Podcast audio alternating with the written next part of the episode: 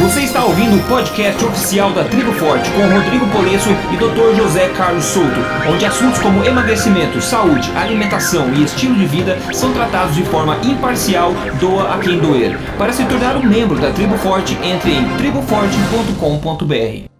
Ok, sente e relaxe. Tem posse aí com você o seu chazinho, o seu café com manteiga, o seu caldo de osso, café com óleo de coco, leite de coco, enfim, tantas oportunidades deliciosas, né? Porque agora você está ouvindo o episódio número 3 do podcast oficial da Tribo Forte, onde nós desbancamos aí mitos e colocamos à luz a verdade sobre os assuntos que mais impactam nossas vidas no dia a dia, ou seja, saúde e alimentação. Já adianto que o episódio de hoje está recheadíssimo de assuntos até polêmicos e muito interessantes. Por exemplo, a febre dos exercícios físicos para emagrecimento. É verdade ou mito? Outra coisa, muitos defensores das dietas estritamente baixas em carboidrato e altos em gordura advocam restrição contínua de carboidratos, mas afinal seriam todos carboidratos danosos ao nosso organismo? A gente vai falar sobre isso. Mas pro final, a gente vai dar uma dica que pode aí, poupar muita frustração das pessoas que estão iniciando um processo de emagrecimento agora. E ainda para finalizar, quanto é possível se emagrecer em apenas uma semana? Ok, esses são os tópicos de hoje. Eu acho que tem muita coisa bacana por, por, vir em frente aí. Eu tô aqui novamente com o Dr. Souto. Hoje é um dia de sol aqui em Toronto. Hoje, Dr. Souto, como é que está aí em Porto Alegre? É, horas chove, horas faz sol, tá um tempo bem esquisito e quente. E quente. Ah, quente tá bom, né? Então, pessoal, antes de partir direto para a parte central aqui, uma mensagem antes para os membros da Tribo Forte. Pessoal que é membro da Tribo Forte, se você não conhece, ah, se você não é membro ainda, tá? A Tribo Forte é um portal com parceria, é, com o Dr. Souto de conteúdo privilegiado para todo mundo que está montando ou quer manter um estilo de vida alimentar correto para saúde e vitalidade. Então tem muita coisa lá dentro e para maior detalhes você pode ver um link aqui abaixo do podcast nessa página, ok? Novamente, é, os membros têm bônus, bônus especiais de alguns podcasts específicos, e é o caso do podcast de hoje novamente, tá? Os os membros terão, terão acesso a um bônus que são cinco receitas carinhosamente cedidas pela Carla do Guia Boa Forma, receitas low carb, ok? Por exemplo, cookie americano low carb, pão palho, requeijão de castanhas do Pará, olha só, brownie de nozes e torta de atum e sardinha com creme de leite de castanhas. São umas receitas bastante peculiares aqui e o pessoal que é membro pode achar o botão embaixo do podcast e baixar essas receitas e tentar depois nos contar no fórum o que vocês acham disso.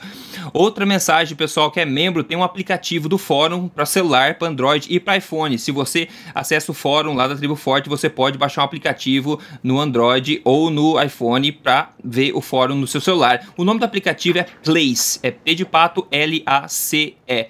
Ok? Você pode baixar o aplicativo, fica bem legal, funciona muito bem.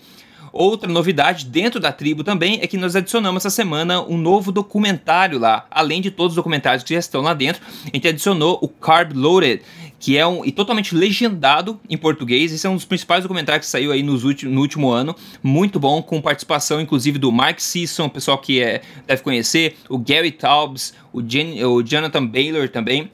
Então é um documentário excepcional que está disponível para todos os membros da tribo lá dentro. É, outra última novidade sobre a tribo, nós temos a participação agora colaboradora Patrícia Aires, que é moderadora lá do blog do Dr. Souto, é uma estudante de nutrição e uma das mulheres aí super poderosas do mundo low carb e palio, e ela está exclusivamente também ajudando dentro da tribo forte agora, então a gente fica muito feliz em abraçar a, a Patrícia dentro dessa família. Ok? Mais uma vez, se você não é membro ainda, você pode clicar aqui embaixo do podcast, tem um link para você conhecer a tribo forte ver como é que ela pode ajudar e como você pode se juntar à família. Agora um agradecimento rápido, né? Porque às vezes a gente não para muito para perceber o impacto que tudo que a gente faz, as informações que a gente dissemina acabam causando nas pessoas, né? Então, um agradecimento especial aqui que a gente recebeu, por exemplo, um comentário hoje do Dr. Hugo Coelho, ele disse: Olá, Rodrigo, bom dia. Eu envio esse contato para parabenizá-lo pela ideia da Tribo Forte. Eu sou médico nutrólogo do Rio de Janeiro, adepto à filosofia low carb. Como temos que lidar com muitos paradigmas diariamente, fico feliz de encontrar um local com tantas ótimas informações reunidas. Muito obrigado. Obrigado a você, o doutor, por mandar essa mensagem.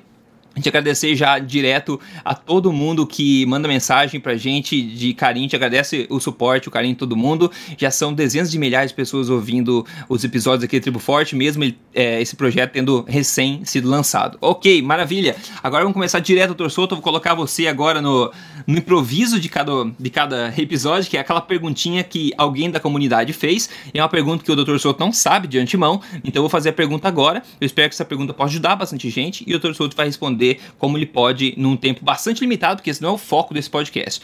Então vamos, vamos lá. lá. A Aliette Aliette Pires pergunta: Rodrigo, é, tá, assistiu? Tá, tá, tá, tá. Atualmente tem muita gente com diabetes ou pré-diabetes e você fala muito no controle da insulina pela alimentação.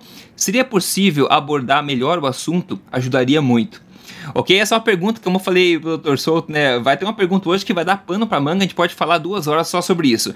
Mas eu acho que a Aliette quer mandar uma palavrinha rápida só para elucidar essa questão, Dr. Souto, de, do controle da insulina através da alimentação e como isso, resumidamente, pode ajudar quem é diabético ou pré-diabético. Claro, sempre lembrando que essas pessoas precisam cons é, consultar um médico de confiança, um profissional de saúde de confiança que possa sentar na frente delas e realmente entender o caso deles, né?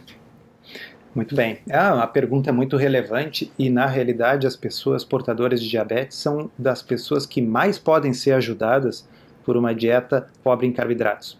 Uh, eu vou fazer uma analogia. Digamos que uma pessoa tenha uh, alergia a camarão. A camarão né? Pessoa que tem alergia a camarão não pode comer camarão, caso contrário, ela passa muito mal, pode até morrer. Tá? Uh, Imagina que nós disséssemos para essa pessoa o seguinte: não, você pode continuar comendo camarão. Tá? Que eu vou lhe dar um remédio, um antialérgico, um corticoide, que vai fazer com que a sua reação ao camarão não seja tão ruim. Tá? A pessoa uh, come camarão, passa mal, mas não tão mal, porque ela está tomando remédios, e assim ela vai continuando adoecendo e comendo aquela coisa que ela não pode comer. Então, a minha analogia aqui é o seguinte: o diabético é alguém que não tolera a glicose, ele tem intolerância à glicose. Tá? E o que uh, tem sido feito tradicionalmente é dizer para essas pessoas: olha, você pode comer glicose, que não se preocupe, eu vou lhe dar um remédio que vai fazer com que você possa comer glicose. E obviamente a pessoa fica comendo glicose, fica sofrendo as consequências da glicose elevada no sangue e tomando remédios para tentar baixar uma glicose que ela não deveria estar tá comendo em primeiro lugar. Né? Se a pessoa é alérgica uhum. a camarão, ela não vai comer camarão. Se a pessoa é diabética, ela não deve comer glicose. E aí vem a pergunta, né? Bom, mas o corpo não precisa de glicose? Precisa. Precisa, mas ele é capaz de fabricar a glicose que ele precisa. Tá? Inclusive, o diabético, mesmo em jejum, vamos dizer, está num jejum de 12 horas para fazer seus exames de sangue e chega lá e o exame de sangue mostra uma glicose alta. Como é que essa glicose está alta se ele está em jejum? A glicose está alta porque o próprio fígado fabrica glicose, no caso do diabético, em excesso. Se o fígado dele já fabrica glicose em excesso, por que, que nós vamos dar mais glicose ainda na comida? Tá certo? Certo. Então, uh, é, o diabético tipo 2, que é aquele que o pâncreas fabrica insulina e o problema é que as células não respondem à insulina, ele tem resistência à insulina, tá certo? Nesse caso, se a gente diminuir a quantidade de glicose, a pessoa vai precisar fabricar menos insulina no seu pâncreas e isso com o tempo pode ir melhorando essa resistência à insulina e nós já vimos aí vários pacientes que conseguiram diminuir as doses de medicação, alguns até mesmo suspender completamente a medicação porque eles pararam de colocar glicose a mais num organismo que já tolera mal essa glicose. Os diabéticos Legal. tipo 1 tá, são aqueles que não fabricam nenhuma insulina e precisam injetar insulina. Esses uh, deveriam sempre ter um acompanhamento de um profissional que entenda de dieta low carb, mas que possa orientar eles para fazer essa transição. Uh, tenho vários relatos de pacientes com diabetes tipo 1 que conseguiram reduzir significativamente as doses de insulina. Eles sempre terão que usar insulina, mas diminuíram significativamente as doses e, o que é mais importante, diminuíram os episódios de hipoglicemia Tá? Porque se a pessoa usa uma dose grande de insulina, a tendência do açúcar no sangue é baixar muito. Aí a pessoa tem que comer uma certa quantidade de carboidrato para que a glicose não baixe tanto, mas aí a glicose sobe demais. Então é uma gangorra, uma montanha uhum. russa de glicose subindo e glicose caindo. E quando a pessoa para de comer aquele monte de glicose na dieta, simplesmente a dose de insulina passa a ser bem menor e as hipoglicemias passam a ser bem menores. Então, eu diria que ninguém vai se beneficiar tanto desse estilo de vida como o diabético, seja ele tipo 1 ou tipo 2. Perfeito, ótima resposta. Lembrando aquele aquele aviso de sempre, principalmente, né, se você tem diabetes, qualquer condição, se você iniciar uma, uma intervenção do tipo low carb, baixo carboidrato, por exemplo, e você toma remédios para diabetes, é muito, muito importante que você consulte o médico, porque você pode precisar ajustar rapidamente essas doses, né, doutor Souto? É, exatamente. Ah, então, existem algumas medicações que uh, podem ser mantidas durante esse processo e outras, muitas vezes, a gente tem que retirar já na véspera do primeiro dia em que a pessoa vai fazer um corte dos carboidratos, para evitar o quê? Uma hipoglicemia severa, uma queda muito grande no, nos, no, uhum. nos níveis de glicose. Perfeito, ótimo. Acho que essa pergunta foi, foi respondida. A gente pode vai mencionar é, bastante a respeito dessa questão, porque é um dos grandes problemas aí mundiais hoje a questão da diabetes. É muito triste a tendência que tá, isso está seguindo. Mas a gente espera conseguir a, ajudar essa tendência a diminuir, né, tomada. Bom, agora vamos partir então para a primeira questão central aqui do podcast hoje, que é a questão dessa febre de exercícios como esperança para emagrecimento. E vamos trazer à luz aqui da discussão um artigo postado o ano passado, 2015, aqui pelo autorado pelo britânico Dr. Malhotra, o sul-africano Tim Noakes e o americano Scott Finney. Eles escreveram um artigo que em inglês o nome é It's Time to Bust the Myth of Physical Inactivity and Obesity. You Cannot Outrun a Bad Diet. O que significa isso? É hora de quebrar o mito da do sedentarismo e obesidade e dizendo que você não consegue anular uma dieta ruim com exercício. Basicamente, esse é o título. E agora eu vou tentar ler é, o primeiro parágrafo aqui, só para iniciar a discussão, e eu vou fazer uma é, tradução simultânea aqui, então se eu me engasgar, não, não me perdoem, por favor. Então vamos lá. Eles começam o artigo dessa forma. Um estudo recente da, da Academia Britânica do Colégio Real, lá, médico, descreveu uma cura milagrosa quando você faz 30 minutos de exercícios moderados por 5 dias na semana é, como sendo uma solução mais poderosa do que muitas drogas administra administradas para doenças crônicas e prevenção e controle. Agora, ele fala assim, uma atividade regular, ela reduz, né, uma atividade física regular reduz o risco de desenvolver doenças cardiovasculares, diabetes do tipo 2, demência e outros cânceres uh, por até 30%. Agora, agora vem a parte importante. Fala, no entanto, atividade física não promove perda de peso. E esse é o ponto. Agora a gente vai discutir essa questão de exercício físico como grande esperança, como estratégia única para a perda de peso. E eu vou deixar o Dr. Souto entrar direto nessa, nessa discussão. Então, uh, a ideia de que se possa perder peso exclusivamente pela atividade física é uma coisa que está muito arraigada Uh, e existe, claro, todo um interesse, inclusive, da indústria fitness de estimular essa ideia, né, Rodrigo? Uh, então, Sim, muito comum que uh, mudou o ano, a pessoa vai fazer suas resoluções de ano novo, primeiro de janeiro, ok? Eu vou emagrecer, então vou me inscrever numa academia. Tá? Eu uhum. posso imaginar dezenas de bons motivos para se inscrever numa academia. Bons motivos. Tá? Você já citou Sim. alguns aí. A gente reduz praticamente o risco de praticamente todas as doenças crônicas e degenerativas com o exercício físico. O exercício físico é excelente para a saúde cardiovascular, reduz o risco de vários cânceres, aumenta a massa muscular, que é uma coisa importante depois na velhice, diminui o risco de osteoporose, é um, talvez uma das únicas intervenções que comprovadamente reduz o risco de demência, de Alzheimer, ok? Então, exercício físico é uma coisa fantástica. A única coisa que o exercício físico não faz bem é promover a perda de peso. Tá? Ironicamente. Ironicamente. Uh, na realidade, o que acontece é que nós estamos, nós eu digo como sociedade, ainda muito fixados no paradigma das calorias ok? Eu preciso criar um déficit calórico. Como é que eu vou criar um déficit calórico? Eu vou comer menos ou eu vou gastar mais calorias no exercício. Então, como ninguém quer comer menos, tá certo? A pessoa vai fazer um exercício cinco vezes por semana, seis vezes por semana. Com isso, eu vou uhum. gastar X calorias por dia, uh, vezes seis dias, eu vou criar um déficit calórico e vou perder peso. Tá? Na realidade, o, uh, o corpo humano é uma máquina uh, maravilhosamente bem desenhada no sentido de reestabelecer a homeostase. O que é homeostase? É o equilíbrio, né? Então, se eu faço exercício e gasto uh, 300 calorias, naturalmente o corpo nas outras 23 horas do dia vai tentar conservar 300 calorias para compensar. Como é que ele vai fazer isso?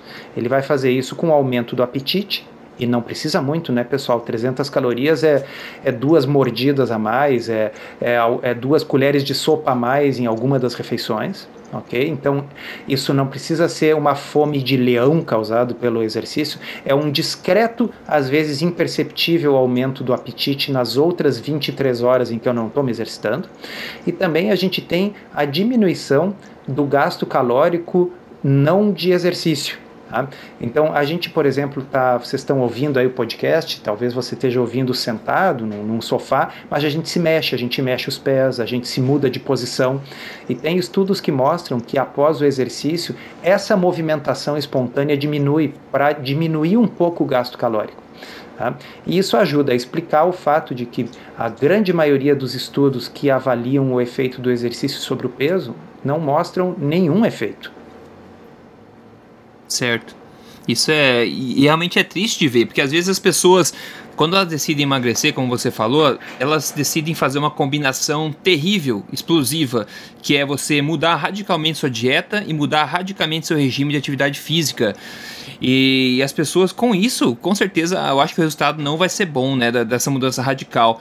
E o pior é que esse tipo de informação né, não é não é divulgada por aí essa questão de exercício físico como um aliado fraquíssimo na questão da promoção da perda de peso, né? E, e todos os estudos que que fizeram a respeito disso mostram quão eficiente o corpo é no seu gasto energético e quão inteligente ele é em equilibrar é, essa questão da, da, das calorias que entram e as calorias que saem, como você acabou de falar. Então, realmente, eu acho que uma, da, uma das vidas mais frustrantes possíveis é uma pessoa tentar contar com exercício físico como estratégia única de emagrecimento e fazer um esforço de fazer exercício físico quando não tem energia para isso e ainda tentar controlar as calorias é, que gasta e os horários que treina e tudo mais é, a ponta de lápis. Então, pra, o pessoal comenta bastante assim no, no site é, a respeito disso, porque e é muito frustrante ver que essas pessoas estão é, realmente tentando, com maior força de vontade que elas têm, mas realmente dando soco em pedra, porque é um, é um caminho bastante triste, não é, doutor? É, uh, eu, eu penso assim, ó. Uh, é, é, muito importante, eu vou salientar de novo: ninguém está dizendo que o exercício não é importante, que o exercício não é bom para a pessoa. O exercício é talvez a intervenção para a saúde mais importante que a pessoa possa fazer, talvez junto com a uhum. dieta, tá certo? Em termos de nível de importância, mas é uma das coisas mais importantes. Mas se a pessoa opta por fazer exercício pelo motivo errado, quer dizer, a pessoa vai fazer exercício para perder peso, o que acontece é que a pessoa se frustra, tá certo? Porque não vai conseguir perder peso só com essa estratégia e acaba abandonando o exercício. Se a pessoa tivesse uh, optado por fazer exercício pelo motivo correto, para se sentir melhor, para ter mais força, uh, para aumentar a sua massa muscular ou simplesmente para uh, tirar as preocupações da cabeça, passar ali uns 40 minutos, uma hora em que a pessoa não está pensando no trabalho ou nas preocupações, tudo isso é válido. Tá? O meu receio é que as pessoas se frustrem porque elas buscam uma coisa que o exercício não tem como oferecer. Alguns dos nossos ouvintes uh, podem ter contato com a literatura científica e vão pensar alguns estudos que vão mostrar que as pessoas que foram uh, designadas para um grupo para praticar um exercício, uma atividade aeróbica, perderam peso. O que acontece é o seguinte: muitos desses estudos não têm um bom grupo controle. Uh, qualquer pessoa que começa uma atividade de exercício, ela inconscientemente também muda a sua dieta. Tá certo? Então a pessoa que eu dei o exemplo, primeiro uhum. de janeiro, resoluções para o ano novo, vou entrar numa academia.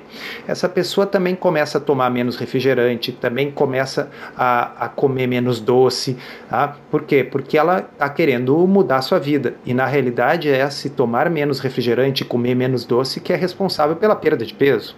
Tá?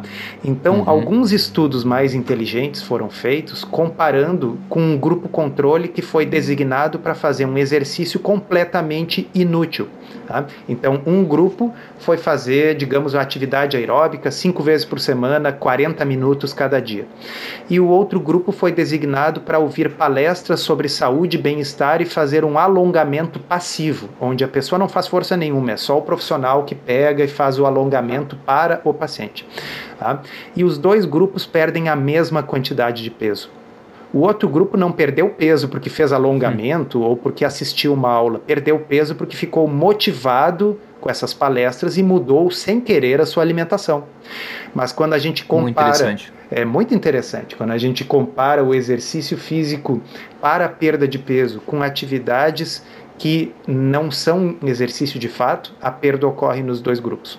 Tá? Uh, é claro, existe um grau de exercício tão intenso uh, que possivelmente provoque um déficit calórico suficiente para perda de peso, que é aquilo que a gente vê nos atletas profissionais, nos atletas de elite.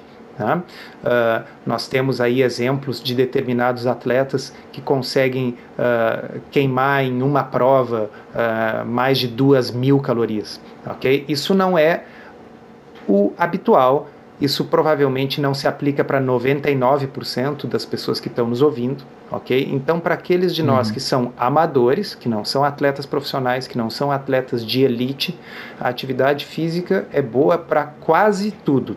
Perda de peso não é uma dessas coisas.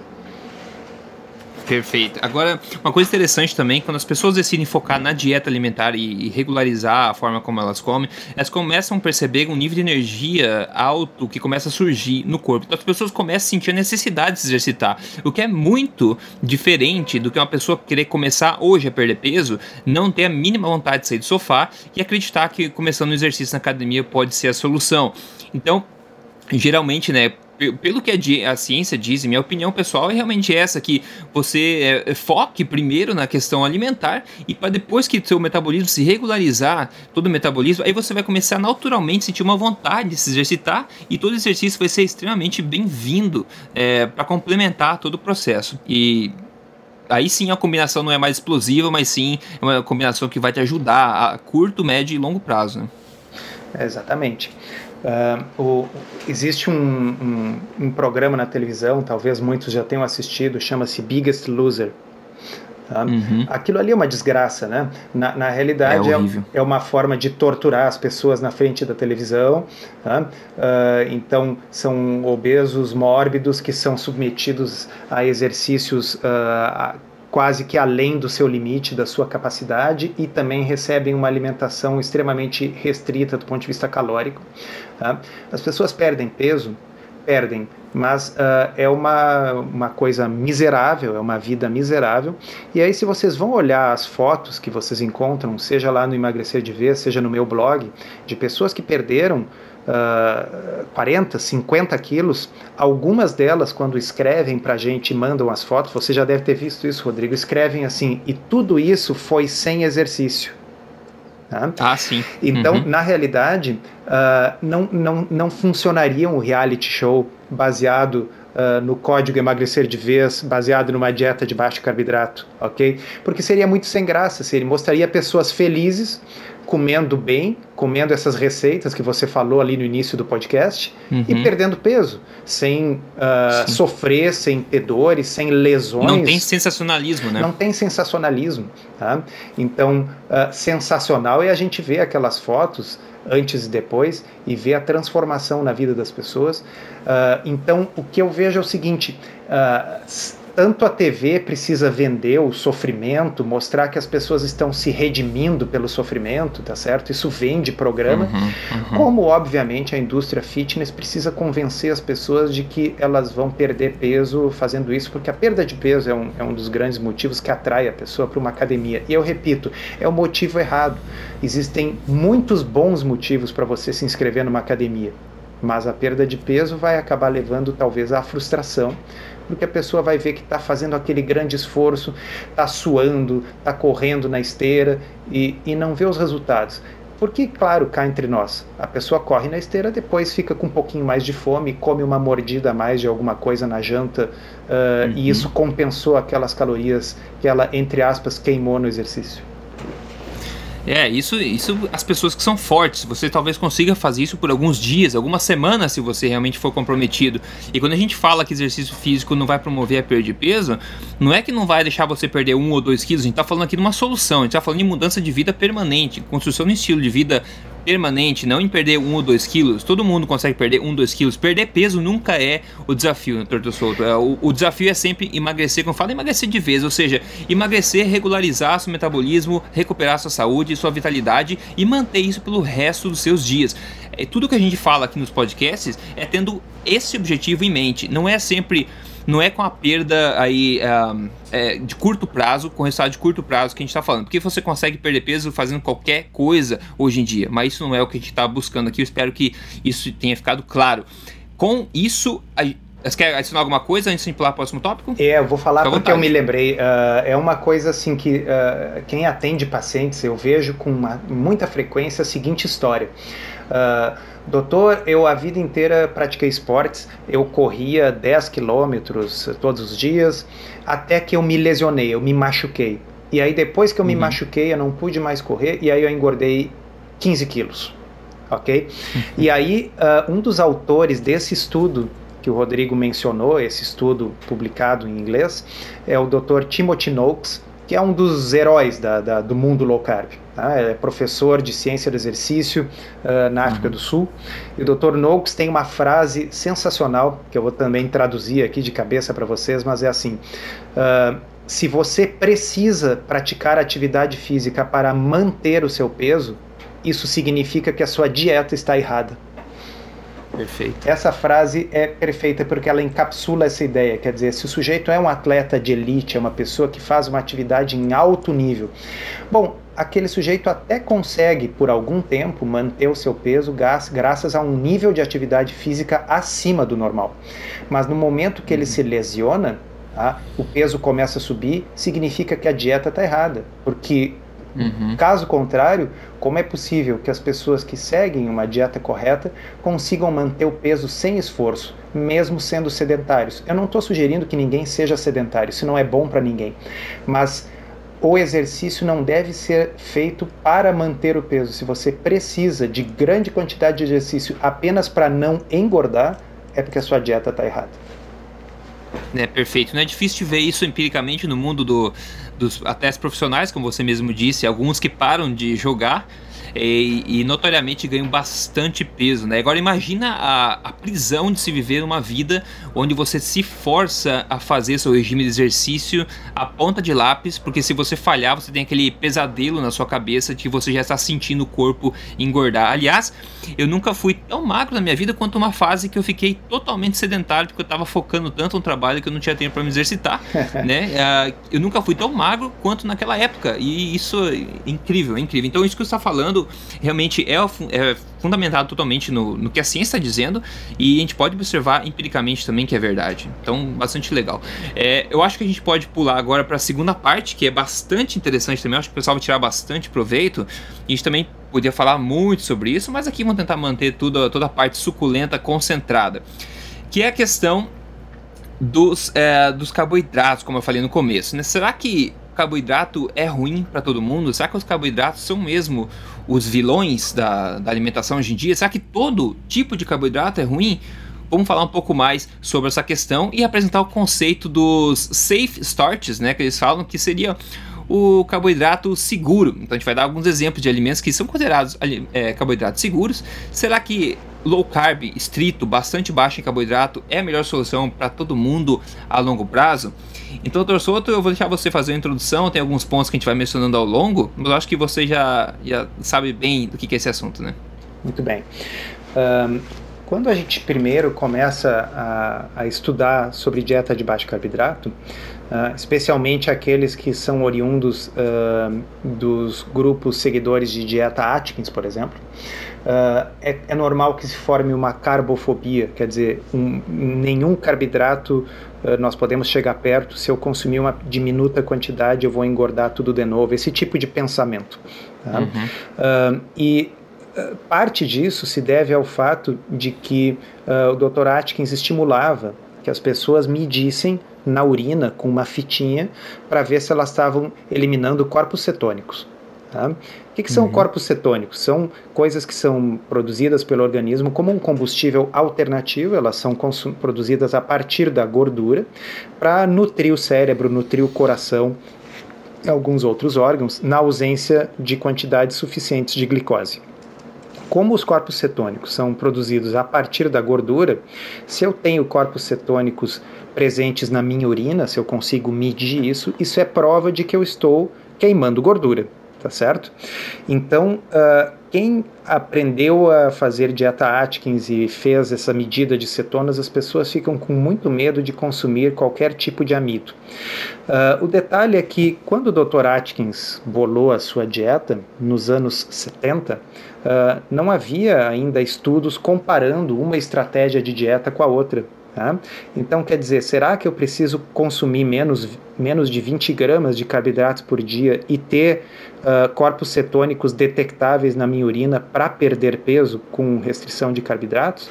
Ou será que uh, se eu consumir um pouco mais de carboidratos que me impeça de ter corpos cetônicos presentes na urina ou no sangue, Uh, será que eu vou conseguir emagrecer mesmo assim?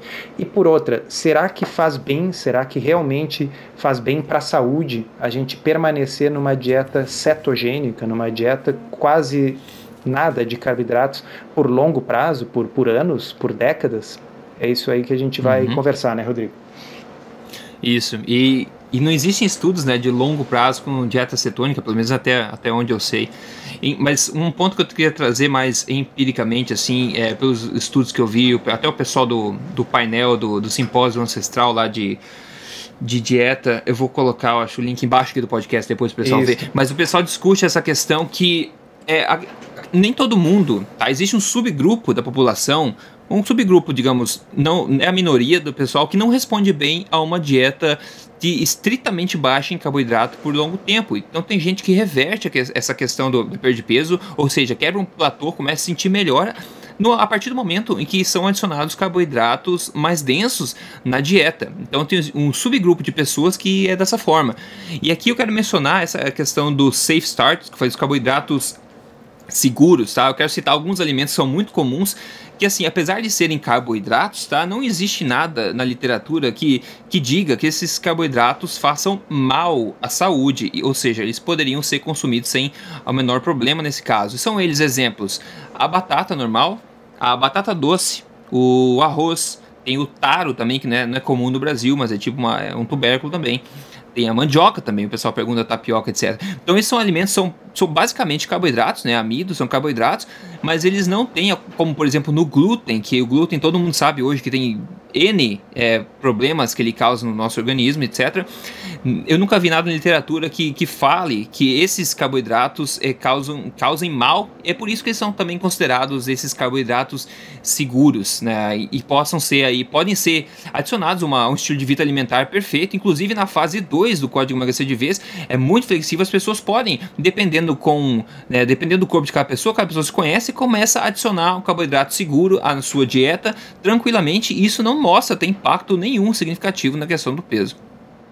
Então, Rodrigo, é muito importante uh, a gente uh, entender que pacientes diferentes vão ter necessidades diferentes. Uh, uhum. Ali no início do podcast, nós falamos sobre diabéticos. Tá? Então, o paciente Sim. diabético, por definição, é alguém que tem baixa tolerância à glicose. Tá? Então, uh, um carboidrato seguro, seguro aqui significa que ele, ele é livre de toxinas, ele não é inflamatório, tá? ele Perfeito. não vai estimular doenças autoimunes, esse tipo de coisa. Mas nenhum carboidrato com grande quantidade de glicose será seguro para um paciente diabético. Tá? Uhum. Uh, então, por exemplo, o diabético é, é, é, é, um exemplo onde os carboidratos devem ser mantidos mais baixos. Tá? Uh, existe um conceito que não tem como a gente fugir de discutir aqui, que é novamente a questão da resistência à insulina. Tá? Aquelas uhum. pessoas que são mais resistentes à insulina, uh, ou seja, pessoas que o, o pâncreas, o organismo, precisa fabricar maiores quantidades de insulina simplesmente para conseguir manter a glicose controlada, essas pessoas tendem a responder melhor a uma dieta mais pobre em carboidratos. Tá? No entanto, nós temos muitas vezes uh, pessoas que gostariam de perder uns 4 ou 5 quilos, tá? mas que se a gente for colocar numa tabela de, de IMC, de índice de massa corporal, elas estão dentro do peso, elas têm exames todos normais, elas têm os seus triglicerídeos baixos, têm o seu HDL, que é o colesterol bom alto, ok? Essas pessoas que não têm resistência à insulina, que não são portadoras de síndrome metabólica, se elas fizerem uma dieta altamente restrita em carboidratos, uma dieta cetogênica, muitas vezes elas vão estar se expondo aos efeitos colaterais de uma dieta cetogênica e não vão estar colhendo maiores benefícios. Tá? Efeitos colaterais como uh, dificuldades no funcionamento do intestino, uh, efeitos colaterais como uh, boca seca, efeitos colaterais como diminuição da energia para a prática de atividades, porque na realidade uma dieta cetogênica no longo prazo ela simula para o organismo uma situação de privação, como se fosse um jejum muito prolongado. Tá? Uh, e na realidade essas pessoas não precisam isso porque elas já têm um metabolismo saudável. Aí é como você disse, se elas introduzirem as safe starts, os amidos seguros, uh, elas provavelmente vão conseguir atingir o seu objetivo sem esses efeitos colaterais e talvez atinjam esse objetivo com mais sucesso do que se elas insistirem numa dieta cetogênica, que é uma dieta ideal para pessoas severamente resistentes à insulina. Perfeito. É importante mencionar que a ciência mostra que não é necessário você entrar em cetose ou seguir uma dieta extremamente baixa de carboidrato para se perder peso. Definitivamente, isso não é um pré-requisito. Mas mantenha em mente tudo que o Dr. Souto falou, principalmente a questão dos diabéticos também. Cada pessoa é diferente, cada situação é diferente. Inclusive existem dois, né, dois casos de, de populações é, pequenas que são sempre citados quando o pessoal fala da questão de carboidratos e gordura e baixo carboidrato, alto carboidrato, que são né, os, os habitantes lá da, da ilha do Pacífico Sul, Kitava, né, os Kitavas que comem 70% da sua alimentação em carboidratos e também os Okinawas lá do Japão, numa ilha lá no Japão, que são que tem a maior quantidade de centenários do que qualquer outro lugar no mundo. Lá na, naquele, naquele lugar, a maior expectativa de vida do mundo. E até um tempo atrás, não sei se ainda é assim, mas uh, os estudos que eu tenho, tenho visto reportam que 85% da alimentação deles vem de carboidratos. É basicamente é, batata doce, né? Eles dizem. Então esses são exemplos, digamos, gritantes, assim, do completo oposto do pessoal que sugere é, uma dieta extremamente baixa de carboidrato como uma única solução para o emagrecimento. E então esses carboidratos né, que esse pessoal come, você pode notar que são carboidratos, é, alimentos de verdade, né? São carboidratos seguros, como a gente está falando. E tanto a, a, prova que não fazem mal, que eles têm a maior expectativa de vida do mundo e a ausência de muitos problemas que estão aí contaminando a população uh, do mundo ocidental hoje, né? Como cânceres e outros problemas também. Então, quer comentar sobre isso, doutor? É... Sobre esse, esses casos fora da curva? Então, Rodrigo, o, eu, eu vejo o seguinte: é muito importante diferenciar aquilo que a gente precisa fazer uh, para não adoecer versus aquilo que a gente precisa fazer para resolver a doença que está instalada. Tá? Uhum. Então, por exemplo, eu, eu não acredito que ninguém vai engordar ou ficar diabético porque come muitas frutas ou porque come uh, muita batata doce, uh, come muito, muita comida japonesa. Tá? Uh, na realidade, a situação é a maioria das pessoas que desenvolve sino metabólica, resistência à insulina severa, obesidade, diabetes tipo 2, desenvolveu isso comendo alimentos altamente processados durante uma vida inteira. Tá? Então, essas uhum. pessoas desenvolveram isso comendo uh, farinha refinada, pão, biscoito, donuts, tortas, bolos, tá certo? Refrigerante com açúcar em grande quantidade. E isso vai levando a um desarranjo do metabolismo, ao acúmulo de gordura no fígado, a uma resistência à insulina no fígado. E isso culmina então com a diabetes, com a sino metabólica, com a obesidade. Bom, agora essa pessoa desenvolveu, por causa destes hábitos, uma situação em que ela tolera mal os carboidratos. Então, se eu der para essa pessoa a quantidade de batata doce que o sujeito em Okinawa come, essa, a glicose dessa pessoa vai ir a 300 ou 400, uhum. ok?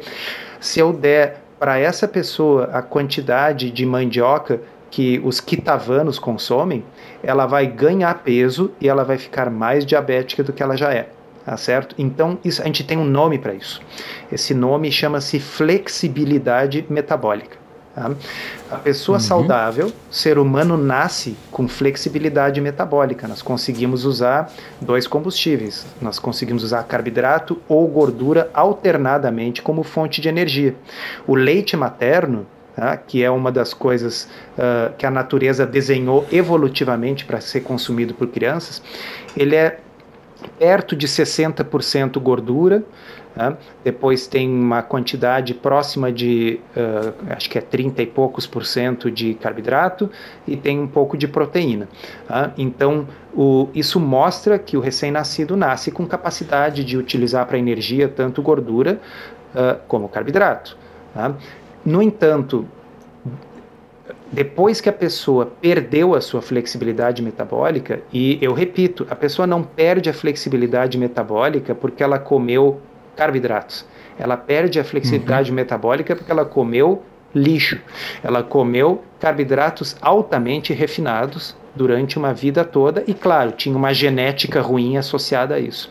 Então, essa uhum. pessoa não pode ser com, comparada e tratada como o quitavano Tá? Porque o Kitavano nunca comeu porcaria na sua vida. Tá?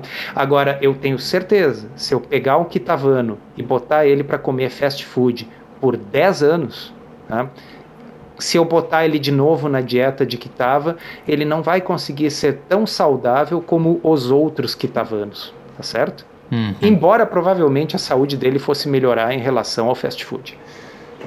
Perfeito. Inclusive tem estudos que mostram né, que é, subgrupos dessas populações isoladas migram para o mundo ocidental e começam a apresentar todos os problemas que nós, do mundo ocidental, hoje começamos a apresentar. Então é a prova que não é a genética que está é, dirigindo tudo, mas sim é tudo que a gente faz no nosso estilo de vida alimentar, principalmente.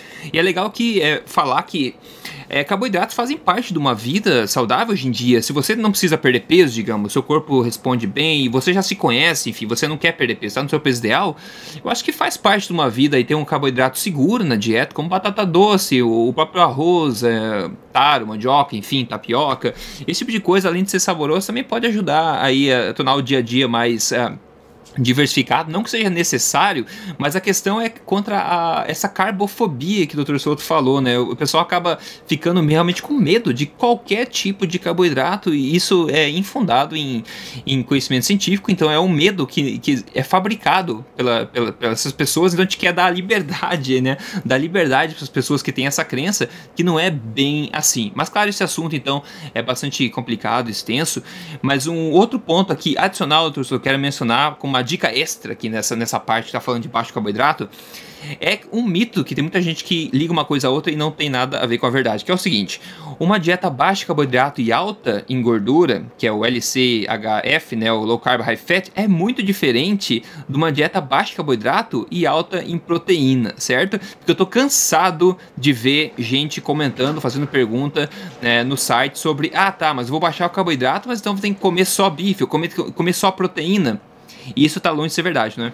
É, uh, e isso é um problema maior no Brasil, porque uh, uh, em inglês se fala muito em low carb diet, a dieta de baixo carboidrato. No Brasil se fala em dieta da proteína. Tá? Ah, é. uh, e assim, uh, nos países de língua inglesa, a gente não vê esse uso da the protein diet, não, não, não se diz isso. Uh, então uhum. eu acho que algo se perdeu na tradução, viu, Rodrigo? porque uhum. todo mundo ouviu falar, ouviu falar, a maioria nunca leu, mas todo mundo ouviu falar da dieta da proteína. E boa parte das pessoas que tentam uma dieta de baixo carboidrato, como no Brasil existe esse uso, essa expressão dieta da proteína, as pessoas tentam fazer por conta própria e o que elas fazem é isso que você falou: comem só carne, só linguiça, só ovo, só queijo. Uhum. Bom, aí o sujeito chega no final de algumas semanas e ele diz assim: ó, não aguento mais, isso é coisa para louco. Ninguém aguenta isso, meu intestino não funciona uma semana, tá certo? E uhum. eu não, eu tô com nojo já dessas comidas. E então, definitivamente, não é, não, não existe essa dieta. Aliás, eu diria que a, a, proteína ela é meio que autolimitante numa dieta, porque a gente não consegue uhum, comer tanta uhum. proteína assim. Ela é muito saciante. Se a gente come muita proteína magra, muita proteína assim, só peito de frango e tal, chega uma hora que começa a dar um enjoo, né? Porque começa a aumentar uhum. os níveis de amônia, enfim. Tá? Então você tem toda razão, essa ideia de que ela é uma dieta hiperproteica é uma das coisas que está completamente errada e que acaba produzindo críticas em profissionais de saúde e eles estão criticando uma coisa fictícia, né? Eles dizem assim, olha, uma, uma dieta com uhum. tanta proteína assim não pode fazer bem. Mas e aí vem a pergunta, mas que dieta com tanta proteína é essa, tá certo? Eu seguramente não como mais proteína agora do que eu comia cinco anos atrás, quando eu comecei a entrar nesse mundo. É, o que mudou é que eu como uma quantidade muito maior de vegetais do que eu comia. Tá? Eu como uhum. muito menos carboidratos do tipo massa, pão, doce e esse tipo de coisa do que eu comia. E eu perdi o medo da gordura natural dos alimentos. Quer dizer, hoje, se eu vou comer uma coxa de frango, eu como com pele. Tá? Hoje, uhum. se eu uhum. vou comer ovos mexidos, eu não vou separar a gema. Tá? É, é, é isso aí. Agora, a proteína não mudou. É, exatamente. É, é, como você falou, é muito difícil se comer proteína demais. Tem uma coisa que se mantém mais ou menos estável, independente do tipo de dieta que você tenta fazer, é a questão das proteínas. Então é realmente é um, é um mito achar que uma dieta baixa de carboidrato é alta em proteína. Não, ela é alta em gordura. E inclusive tem uma pessoa dentro do, do fórum da Tribo Forte lá que postou uma foto do prato dela, né? Um prato daquela. Tinha, deixa eu se eu lembro, tinha, tinha ovos, tinha um filé de salmão e eu acho que tinha um bacon do lado, assim. E ela escreveu nossa, hoje só proteína. Eu falei, não, hoje só gordura praticamente, né? Porque se fosse ovos, salmão e bacon, tem mais calorias ali em gordura do que em proteína, né? Exatamente, é, isso é uma confusão que o pessoal faz, porque na realidade, a, a, quando a gente está falando mais gordura, é mais gordura do ponto de vista do percentual de calorias. Tá? É, eu uma vez até no blog fiz ali uma comparação, então era assim, bom, se eu tenho uh, uh, 10 gramas de gordura e 10 gramas de proteína, eu não tenho 50% de gordura e 50% de proteína. Eu tenho, digamos, 66% de gordura, 33% de proteína, porque a gordura tem mais do que o dobro das calorias, tá certo?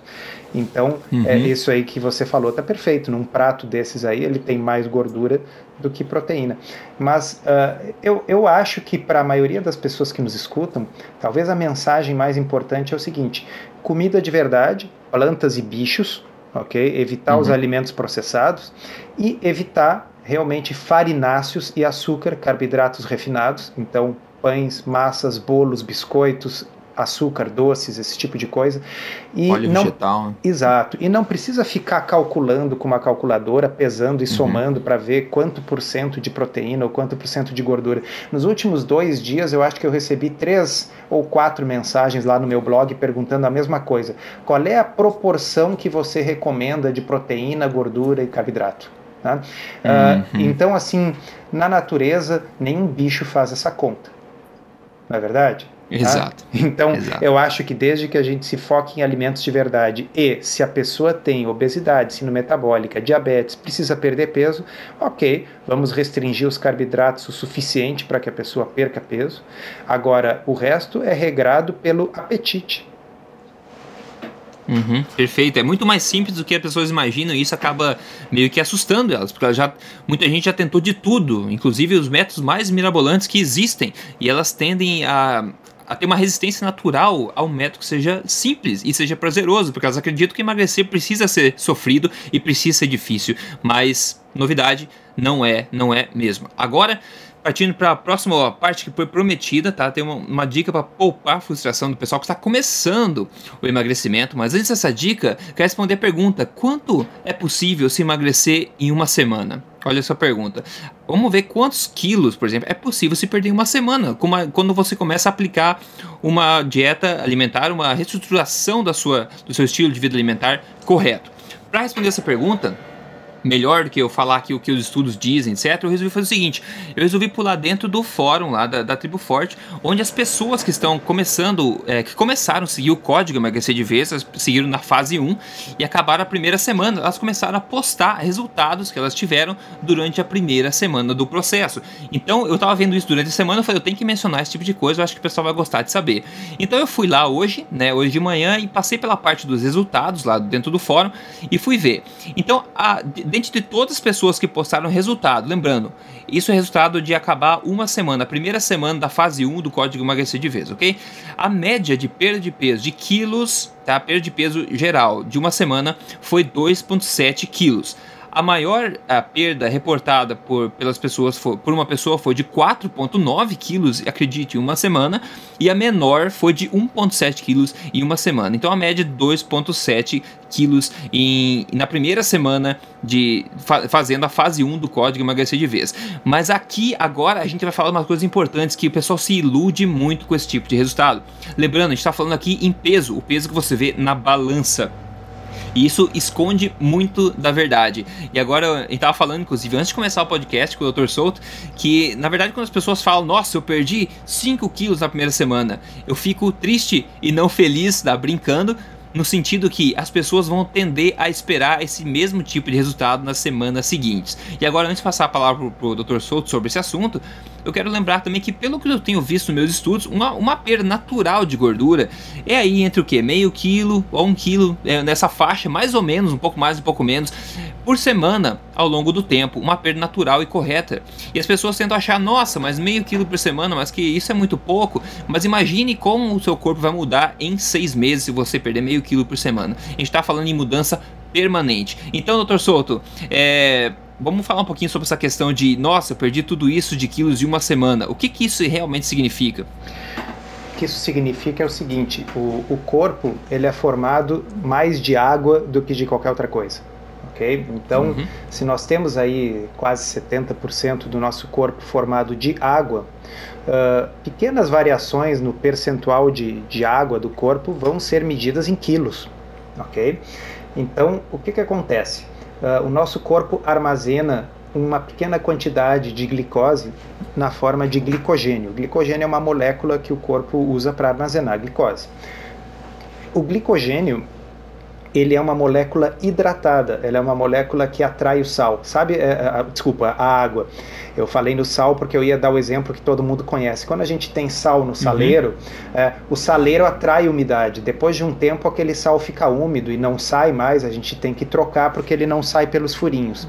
Da mesma forma, uhum. o glicogênio, essa forma que o corpo usa para armazenar a glicose, atrai água.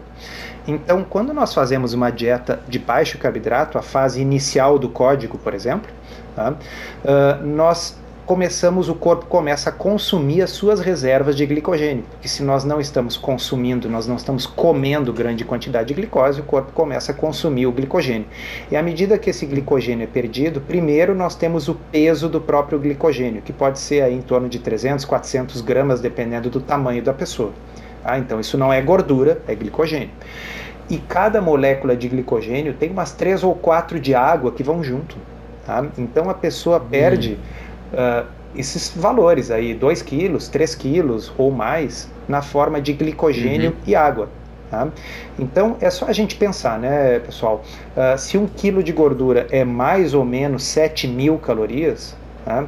puxa vida, 4 quilos de gordura vão ser quase 30 mil calorias. Tá? Uh, se a pessoa uh, por mais que a pessoa esteja comendo menos, enfim, não é uma coisa razoável imaginar que a pessoa vai ter um déficit calórico dessas proporções. Tá?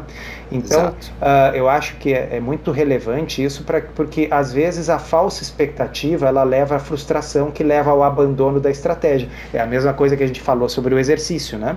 A pessoa vai para a academia uhum. porque ela acha que assim ela vai perder peso, enquanto ela deveria ir para a academia para ganhar saúde. Aí ela não perde o peso na academia e deixa de ganhar saúde porque ela abandona a academia. É a mesma coisa que a pessoa perde 3 quilos na primeira semana Bom, aí na segunda semana ela perde 500 gramas. Aí na terceira semana ela perde 400 gramas. Ah, e aí ela diz assim: ah, não está mais funcionando. Não, pessoal, uhum. agora é que está funcionando, tá certo? Porque esses 300 gramas, esses 400 gramas, esses são perda de gordura. Tá? E... Lembrando, né, só um parênteses, claro. é, lembrando que isso se você fizer uma, uma intervenção alimentar correta, né? Porque na verdade pode acontecer isso que você falou, né? De a pessoa começar a perder cada vez mais semana a semana quando a pessoa faz aquela dieta de restrição calórica e se mata e faz exercício, porque o corpo não aguenta mais e acaba se regulando novamente, se otimizando e gastando cada vez menos caloria e você perde de fato cada vez menos peso até você parar, certo? Então tudo isso que a gente está falando é assumindo que essa, essa queima vai começar a funcionar e se manter funcionando se você aplicar um método que seja correto, uma intervenção alimentar que seja baseada no que a ciência diz e não em sensacionalismo é, e, e uma coisa importante é o seguinte: qual é o grande limitante de todas as dietas? É a fome ok? Por que, que a uhum. pessoa não pode fazer uma dieta da sopa até ela perder todo o peso que ela quer? Bom, porque ela vai morrer de fome, tá certo? Ela, a vida vai ficar miserável. O que nós estamos propondo aqui é um estilo de vida que não inclui fome. A pessoa não passa fome. Certo. O apetite diminui, a saciedade aumenta, a pessoa come comidas deliciosas. Então, se a pessoa perder peso devagarinho, a pergunta é: qual é a pressa? Tá certo? Levou quantos anos para acumular esse peso? Por que, que precisa perder ele em dois meses? Ah, então eu uhum, vejo assim: uhum. não é uma estratégia de curto prazo, é uma estratégia de médio e longo prazo, mas com perspectiva de continuar funcionando, né? Exato, isso é uma solução permanente e pense sempre no objetivo final, na diferença, o que, que o seu corpo, o que, que você pode ser na frente do espelho daqui um ano, e daí você manter isso pro resto da sua vida. Esse é o benefício de uma intervenção correta. E a dica que a gente falou que ia mencionar, a dica é basicamente essa. Uma, tente confiar menos na, no peso da balança por todos os fatores que a gente mencionou, que o Dr. Souto mencionou, ele engana e passa uma imagem errada. Segundo, Tente focar mais em medidas. Tenta medir a sua circunferência e confie mais em medidas do que em peso. Outra coisa ainda, faça isso uma vez a semana, não todo dia. O corpo varia em medida e até em altura ele varia de dia para dia. A, a, o peso varia durante o dia até mesmo. Então a grande dica aqui é, se pese uma vez na semana, por exemplo, é, mantenha um, um, fotos, por exemplo, é, ou meça a sua circunferência, etc. Mas o principal é você focar na tendência dos seus resultados e não nas flutuações do dia a dia. Esse tipo de dica, é, o pessoal é muito resistente a seguir, porque o pessoal fica muito ansioso hoje em dia para se medir. Ah, tô perdendo peso, ah, fiz um dia, já vou me pesar. Então é uma. O pessoal é muito ansioso nesse sentido, mas é um caminho de frustração. Então, se você focar na tendência ao longo do tempo, para caminho que tá, para qual caminho que está indo os seus resultados, seu peso está caindo ao longo do tempo, foque na tendência no seu objetivo final e não nas flutuações, no ruído do dia a dia, nas suas medidas do seu peso. É isso aí. E se for medir todo dia, que o faça tendo o devido sangue frio, né? Sabendo que alguns Exato. dias vai dar mais alto. Tá? Porque eu vou salientar só dois exemplos. Tá? o alimento que você comeu, ele às vezes leva mais de 24 horas para sair de dentro de você e fezes pesam, tá certo? Então, nem toda flutuação de peso é gordura ou água, tem outras coisas. E as mulheres, por exemplo, com as flutuações hormonais do ciclo menstrual, vão ter períodos do mês que vão reter mais líquido, e isso pode chegar tranquilamente a 1 a 2 quilos de água, ok? Que uhum. depois é eliminado num segundo momento do ciclo. Então, a, a, eu, eu, até penso, Rodrigo, para algumas pessoas pode ser interessante pesar todo dia, tem gente que gosta, desde que a pessoa saiba o que está fazendo e tenha sangue frio e não se desespere, porque um dia deu 500 gramas mais do que na véspera. Perfeito, perfeito. É, desde que mantenha isso em mente, realmente. Porque a gente não quer ninguém frustrado, a gente quer pessoas cada vez mais positivas, cada vez mais felizes. E eu acho que, pô, a gente falou muita coisa que o pessoal que não faz parte da tribo forte ainda, essa, esse portal de informação privilegiada, tem ferramentas para você acompanhar suas medições, a sua evolução ao longo do tempo. Porque eu falei da tendência aqui, dentro da tribo forte você pode adicionar suas medidas, o seu humor, fotos ao longo do tempo no calendário e depois você vê num gráfico bonitinho a evolução das suas medidas, está caindo, como é que tá o teu humor humor e tudo mais, tem os documentários todos que a gente está falando. Então, se você quer se juntar aqui ao a, Tribo Forte, você tem um link aqui embaixo, tá? Aqui embaixo você pode clicar e se juntar a essa família sensacional aqui. E outra, com fazendo isso, você vai também estar tá ajudando a gente a manter o portal, a evoluir cada vez mais e colocar cada vez mais coisa legal para você aqui dentro, que realmente tentar fazer um movimento grande para mudar essa tendência de doença que existe hoje em dia. E tudo isso, pessoal, por uma taxa simbólica por mês ali, que é igual a uma assinatura do Netflix da vida, tá? Então a gente tentou achar bem, bem acessível mesmo, que é uma coisa para ajudar a nossa infraestrutura e ajudar com que a gente consiga continuar fazendo esse projeto, ajudar o Dr. Souto a liberar o, seu, o tempo dele também durante aqui o expediente dele, inclusive, e cada vez tornar isso tudo muito melhor. Para as pessoas que querem emagrecer de ver, é, urgentemente, como eu costumo dizer, para as pessoas que querem um programa para emagrecer, esse é objetivo principal é emagrecer, eu sugiro que que você dê uma olhadinha no código emagrecer de vez, tá? Que é esse que a gente mencionou os resultados agora, é realmente completamente baseado nas, uh, no que a ciência fala para emagrecimento. Eu acredito é, fielmente com todo, toda a minha capacidade que é a melhor, é o, é o método mais poderoso atualmente para as pessoas que querem emagrecer de forma correta e permanente. Então, se você quer se juntar a essa família do pessoal do código emagrecer de vez, você também encontra um link abaixo aqui do, do podcast e a Tribo Forte também, respondendo, os dois se complementam perfeitamente. Então, se você faz parte do do código emagrecer de vez e sai emagrecendo. E também se junta à tribo forte, que os dois vão se complementar perfeitamente. É, Dr. Souto, antes de eu finalizar, você tem algum comentário, um, um tchau pro pessoal, alguma coisa? Só comentar que nós estamos uh, com mais assuntos para falar do que a gente consegue falar uma vez por semana, então nós já estamos preparando coisa boa para a semana que vem. Com certeza, assunto vai ter sempre, e a gente vai sempre falar nessa mesma levada, tentando trazer tudo de forma mais simples possível e trazendo a verdade, né, doa a quem doer. Enfim, então deixa um abraço para todo mundo e a gente se fala no próximo episódio na semana que vem. Grande abraço, até lá.